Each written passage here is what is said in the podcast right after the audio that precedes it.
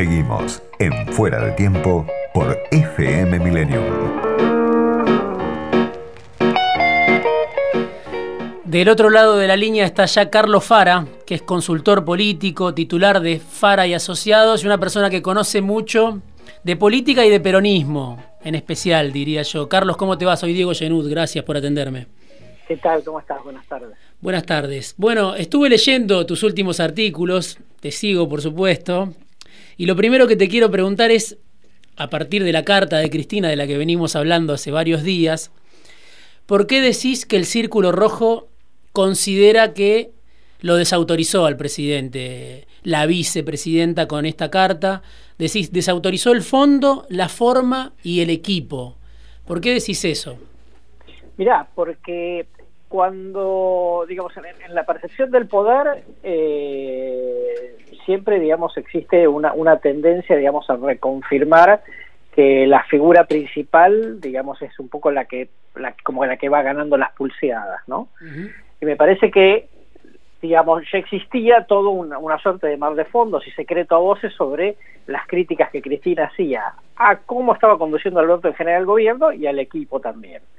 Lo que terminó, digamos, de confirmar la carta es que, por un lado, dijo, habló del tema de los funcionarios que no funcionan, por el otro lado, que son funcionarios, digamos, que eligió el, propio Alberto, un poco, digamos, a su imagen y semejanza a lo que quería que, fuera el funcionamiento de, la administración. Sí. Eh, fue, vamos a decir así, bastante irónica respecto al tema de eh, la metodología del diálogo, ¿no? Como diciendo, a mí me criticaban el diálogo, ahora dialogan con Alberto, pero lo critican igual, como diciéndole, en el fondo es viste que no tiene mucho sentido dialogar porque al final no sirve para nada, digamos, esto es pura confrontación política. Y al final, y, digamos, cuando uno se queda con la impresión de toda la carta, más allá de, algún párrafo particular, empieza apoyándolo y después hace toda una serie de argumentos como para decir, el poder lo tengo yo, ¿no? Mm. Alberto es el presidente, pero el poder real lo tengo yo. Entonces, en el círculo de poder, digo, político, económico, mediático, etcétera, la lectura en general es que lo desautorizó. Si no lo, si no lo quiso desautorizar, por lo menos, digamos, este, esa es la, percepción que claramente quedó en el, en el poder, ¿no? Sí, ahora, Cristina, a mí lo que más me sorprendió de la carta es el llamado a un acuerdo, ¿no? Eh, con todos los sectores, dice ella, políticos, empresarios, sociales y mediáticos, ¿no? que son sus grandes enemigos, los, grandes medios de comunicación, ¿no? para resolver el problema más grave del país, ¿no? según lo que dice la, la vicepresidenta, la economía bimonetaria. Digo, yo digo, me parece que es, por un lado, una admisión de Cristina de que el peronismo gobernante no puede resolver el problema solo, ¿no? Y por otro lado, es resolvelo, Alberto, no digas que yo te estoy impidiendo juntarte con los demás, ¿no? Eh, ¿Cómo lo ves a eso? ¿Es así? ¿Puede tener algún eco ese, ese llamado a un acuerdo general? ¿Se queda nada más ese discurso en la interna del gobierno o puede tener algún efecto concreto? A ver, efecto concreto puede tener, digamos, ¿no? Porque está claro que la situación de la Argentina es suficientemente complicada y hay muchos actores de la política, del mundo empresarial, sindical, etcétera, que creen que efectivamente Argentina tiene que llegar a algún mínimo acuerdo, aunque más no sea para tomar algunas decisiones y compartir los costos de alguna suerte de ajuste que la Argentina eventualmente necesita. Me parece que yo no le digo, está claro que en la medida en la cual ella eh, puso en la carta, digamos, este, una convocatoria al mismo tiempo que, que critica a los que convoca, está claro, digamos, que los convocados se van a sentir un poco reticentes. Ahora vendrá todo un trabajo, digamos, por abajo, a ver, a ver cuánto, digamos, de esto efectivamente puede tener plafón, con algunos mensajes, digamos, un poco más tranquilizadores, fuera de la hojarasca, digamos, y de la de ciertas cuestiones un poco más folclóricas, ¿no? Del, del discurso de Cristina, creo yo, para satisfacer a su propio público. Y entonces en ese punto me parece que eh, vamos a, ver, digamos, si los actores piensan que realmente tiene, Cristina puede dar alguna garantía de cumplir eh, acuerdos que se establezcan, o si realmente, digamos, Cristina hace un llamado solo para socializar, digamos, los costos de un ajuste que algunos consideren imprescindible porque consideran que la Argentina va a entrar en una tormenta peor todavía de la que tiene. ¿no? Ahora, ¿qué, vos mismo te preguntás en uno de tus artículos, creo del último, ¿no? ¿Qué carta puede jugar Alberto en este contexto, no? Porque, insisto con esto, pareciera que Alberto se queda sin excusa, ya no puede decir o no puede ampararse en este supuesto, gran supuesto del círculo rojo, de que él quiere, pero Cristina no lo deja, ¿no? Ahora, ¿qué puede hacer él? Mira, por empezar, eh, primero por empezar puede dar gestos, ¿no? Como diciendo, yo públicamente puedo decir que la carta está bien, que es un apoyo, etcétera, etcétera, pero después puede dar gestos, como por lo menos de incomodidad, como para que nadie piense, digamos, que en realidad, para decirlo vulgarmente, el presidente está pintado. ¿no? me parece que la que aun cuando vaya ido solo el desaire, digamos, de tener que ir solo al, al monumento de Néstor Kirchner, se fue con dos criticados casi explícitamente en la carta, ¿no? Sergio Massa, uno de los que la quería meter presos a sus funcionarios, y Vilma Ibarra, digamos, que escribió un libro criticando las gestiones de Cristina. Eso, por un lado, digo, me parece que por, lo menos da como cierta sensación de que el personaje todavía está vivo, ¿no? Que todavía tiene alguna reacción, no que le da lo mismo, ¿no? Que no sueña felpudo, ¿no? de, de Cristina. Por el otro lado, me parece que yo no sé, digamos, cómo se gestó eh, lo de Guernica hoy, ¿no? Sí. Pero realmente, por lo menos, digamos, es una señal de que hay, eh, entre eso, digamos, y lo del el, campo de Chever en Entre Ríos, son, vamos a decir así, dos a favor de eh, Alberto en el sentido de que, bueno, parece que hay algún, algún tipo de reacción ahí, digamos, como, que no da lo mismo, ¿no? Y, y, las dos cosas se dan en el mismo día, con reacción de ciertos grupos, este, de la izquierda, uno lo ve en las redes, digamos, inclusive gente, digamos, de kirchnerismo duro, cristinismo, diciendo que, bueno, que hoy es un día que ganó la derecha porque, digamos, este, por, por estos dos hechos. Entonces, me parece que en la medida en la cual pasaron estos dos hechos, hubo una reacción, está claro, digamos, que estas cosas no pasan automáticamente, seguramente alguien empujó o alguien convenció, digamos, a que finalmente sucedan, y me parece que lo, de hoy es más punto para Alberto, ¿no? En el sentido de que después de la carta de Cristina, sucede, finalmente se resuelve Garnick y se sí. y avanza, digamos. Kisilov me parece que no da ningún paso sin consultar a Cristina, ¿no? Un sí, totalmente, pero ahí es donde viene la cuestión, me parece que también otra otra vertiente de la carta de Cristina, porque yo no sé hasta qué punto Cristina no manda la carta, entre otras cosas también, para mandar un mensaje a, piezas que se van dislocando dentro del frente de todos. Es decir, la verdad es que las actitudes de Grabois, sin que nadie le diga nada y sin que no le, se le ponga ningún límite, digamos, práctico o legal, eh, es un poco, digamos, como esas situaciones en las cuales, en eh, ¿dónde está el piloto? O, efectivamente, Cristina deja hacer a todo eso. Bueno, ahora pareciera claro que, que, no, que no deja más hacer. Bueno, claro, ¿no? Entonces yo digo, yo lo comparaba, digamos, salvando las distancias, como con esa situación, digamos, de la famosa huelga ferroviaria de Perón, ¿no? Que mm. Perón manda a reprimir, que dice, bueno, usted le puede hacer una huelga que quiera, no le puede hacer una huelga a Perón, ¿no? Perón es el que está, te está dando, es el líder y el que te, está dando, digamos, ciertos beneficios, ¿no? En un contexto de, extrema carencia, ¿no? Donde no sobra nada en este caso, ¿no? Claro. Bastante más dramático quizá, no sé, pero... No, totalmente, eso sin lugar a duda. Hmm. Lo, lo que digo es que eh, eh, vos para conducir al conjunto tenés que poder también, digamos, moderar la sala.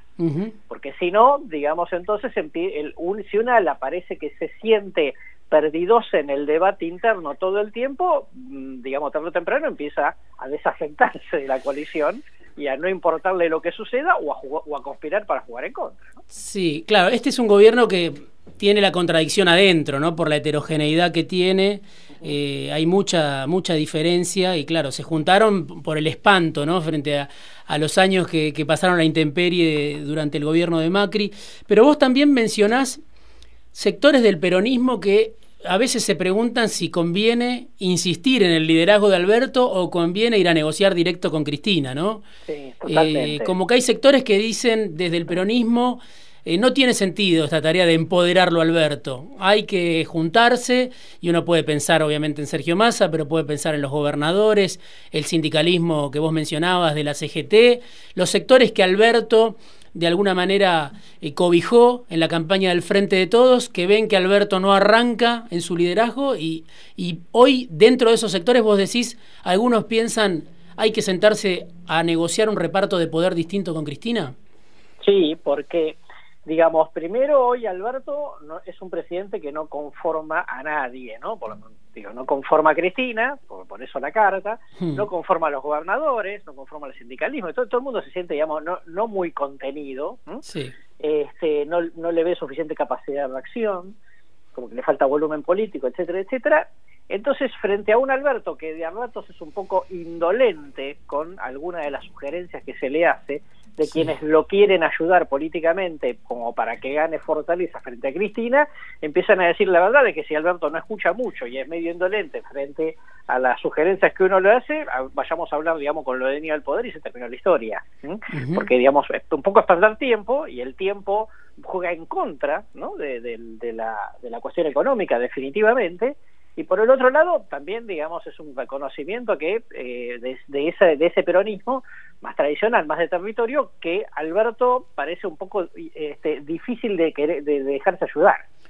¿Vos cómo lo ves a Massa en este escenario, no? Que muchas veces aparece, bueno, en su momento fue el de la gran ruptura de 2013, el que desafió a Cristina, bueno, le hizo morder el polvo hace ya tantos años, y hoy muchas veces aparecen, ¿no? Como los dos polos, más allá de, ese, de esa directriz que trazan Máximo Kirchner y, y Sergio Massa, cuando uno mira al frente de todos, dice, en un polo está Massa y en el otro polo está Cristina, obviamente Cristina con, con mucho más peso, pero ¿cómo lo ves a Massa eh, en este juego, en esta coyuntura, de cara a, a lo que viene? Mira, en, en un punto diría que a Massa lo que está sucediendo le favorece porque claramente, digamos, lo ayuda a diferenciarse, ¿no? Digamos, el, el gobierno al radicalizarse o Alberto al que perder autoridad, entonces, digamos, Massa se puede sentir como con la, la libertad para hablar con una serie de sectores del peronismo, de la oposición, del empresariado, del sindicalismo, como para decir, yo esto lo vengo diciendo, algunas cosas las digo público, otras cosas las digo en privado, digamos, pero ya más o menos todo el mundo sabe qué es lo que él piensa. Si el gobierno, se, de alguna manera, si la carta de Cristina hubiera sido como más contenedora del conjunto, Massa hubiera, se, se hubiera, digamos, obligado a, eh, con más dificultad, digamos, a tomar, este, a, mar- a marcar diferencias en público y en privado. Me parece que precisamente la carta, en ese sentido, es como un poco expulsiva, como diciendo, bueno, los tolero, pero la verdad es que estos tipos acá dentro del frente de todos son solamente, digamos, fue una necesidad electoral, digamos, no, no Sí. un convencimiento político. Sí. Y lo último que te pregunto, Carlos, vos decís también en una de tus notas, hay que cuidarlo Alberto, ¿no? Este, una de tus últimas notas. Pero al mismo tiempo haces una serie de preguntas que, que a ver si me las podés responder. ¿Cuidarlo de quién? ¿De Cristina o de sí mismo? ¿De un conglomerado de poderes fácticos que conspiran contra el gobierno? ¿O el presidente se dejaría cuidar o cree que no necesita ayuda? Digo, ¿cuidarse de quién y él cree que hay que cuidarlo o no? ¿Cómo es ese Em- em- contexto? em- Empiezo por la segunda. Yo creo que hoy, digo, no- por lo menos hasta la carta. Yo creo, porque yo creo que la carta lo fastidió, definitivamente, se nota. Mm. Me parece que hasta la carta, en un punto, digamos, Alberto no, no quería como necesitar ayuda, ¿no? Mm. Como, como que él iba a manejar, como que él sabía cómo era este tema y lo iba manejando. En general, mucha gente dentro de la política que ha militado con él o, o estado en sistemas de decisión con él, dicen que en general es un personaje que escucha poco, ¿no? Mm. Este, entonces me parece que en general no parecía, hasta acá no parecía que necesitaba ayuda. Y en segundo término te diría un poco para cuidarlo de sí mismo, porque la verdad es que Alberto llega como una figura que genera una expectativa, ¿m? Por al ser un, un personaje sin poder, pero que es perfecto para ser el denominador común del frente de todos Mm. si efectivamente Alberto este, no, no digamos, este, eh, persiste en no, en no querer dejarse ayudar, entonces está claro, digamos, que eh, muy probablemente eh, la, la sensación de que hablar con él o negociar con él tiene poco sentido, digamos, se va a ir acentuando a medida que pase el tiempo, y ni hablar si efectivamente, digamos, pasásemos a una fase de crisis económica más aguda. Interesantísimo y muy preocupante, Carlos. El panorama, este, vamos a seguir charlando seguramente. Te agradezco este rato en fuera de tiempo. No, por favor, que tenga buena tarde y un gusto estar contigo. Carlos Fara, consultor político, titular de Fara y Asociados.